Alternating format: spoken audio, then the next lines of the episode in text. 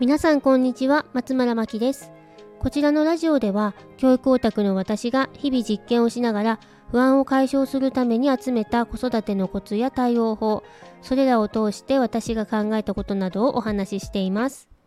毎日の子育ての不安やお悩みが減り少しでも子育てが楽になると嬉しいです、えー、先日口が達者なタイプのお子さんについて、えー、どう向き合っていくと良いのかというお話をお聞きしましたので今回お話ししたいと思います、えー、幼稚園くらいになると大人顔負けにおしゃべりが得意なお子さんっていらっしゃいますよね。うちの子は話し始めるのが遅かったのでママさんと会話のキャッチボールをしているおしゃべりが得意なお子さんを見ると少し羨ましかったんですがそんなお子さんをお持ちのママさんにとっては向き合い方が大変なこともあるようです。おしゃべりが得意なので、ママさんに少し生意気な言葉を返すこともあると思います。自分の気持ちを、えー、言葉にすることも上手なので、主張を通そうと、えー、少しわがままに感じることもあるかもしれません。きっと理解力の高い賢いお子さんなんだと思うんですが、忙しいママさんにとっては今は素直に言うことを聞いてほしいという時にああ言えばこう言うというような返答をされるとイライラしてしまうこともあると思います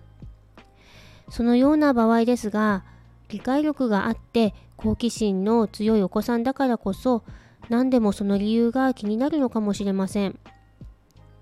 よく子供が「なんで?」「どうして?」となぜなぜをずっと続けてえー、ふざけることってありますよね。そんな感じで例えば少し待っててねと言っただけでは納得してもらえずどうして待たなきゃいけないの？もっと話したいのにと返ってきます。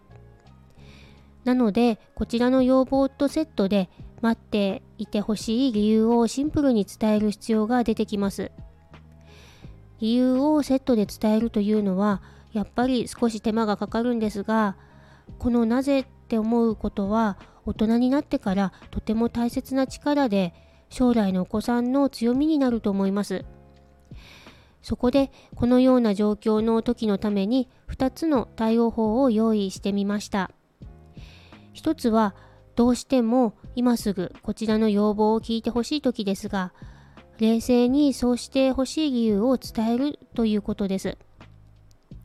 理解力のあるお子さんなので納得する理由を話したら聞き入れてくれるかなと思います。もう一つは時間がある時ですがどうしてだと思う？と質問返しをして子供に考えさせることです。答えは何でもよくてどうしてだろうと考えることで思考力が鍛えられます。よくなぜを5回繰り返すと根本的な原因や本質が見えてくると言われていますが考える力ってすぐには身につくものではないので日頃から質問を通して鍛えておくことが有効だと聞きました。子供もいつもいつも聞かれると嫌になってしまうかもしれないので、えー、こちらに余裕がある時ぐらいがちょうどいいと思います。突き出た才能は長所にも短所にも捉えることができて手がかかるところは実はお子さんの長所かもしれません。口が達者なお子さんは幼い時は少し対応が大変かもしれませんが将来がとても楽しみなお子さんだなと思いました、えー、こちらのチャンネルのご感想やご質問などありましたらコメントやレターからお待ちしています。最後にご案内ですが3月の子育て講座の詳細が決まりましたので、えー、ご案内させていただきます。今回は子どものタイプ別対応法というテーマで開催させていただきます。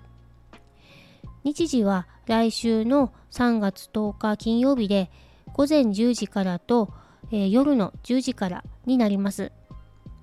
お子さんとママさんのそれぞれのタイプをチェックシートを使ってチェックしてその掛け合わせに合った対応の仕方をお伝えいたします。声かけしても子供に響かないことが多くてイライラしていた私ですが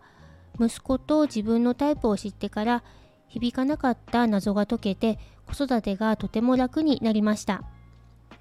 タイプを知ると無駄な声かけやイライラが減ってお子さんとちょうど良い、えー、距離感を保つことができると思います。子育ての方針がどうも定まらない。子供がなかなか宿題に取り掛からない。空気を読むことが苦手だけど大丈夫かなというようなお悩みがありましたら知っていただけるとお悩み解決のヒントになるかもしれません。ぜひこの機会にお子さんのタイプに合ったアプローチの仕方を知っていただいて今後の子育てに役立てていただけたら幸いです。参加費1000円の一期一会の会になりますのでぜひお気軽に遊びに来てください。詳細は説明欄のリンクから、ご確認ください。それでは最後までお聴きいただきありがとうございます。松村真希でした。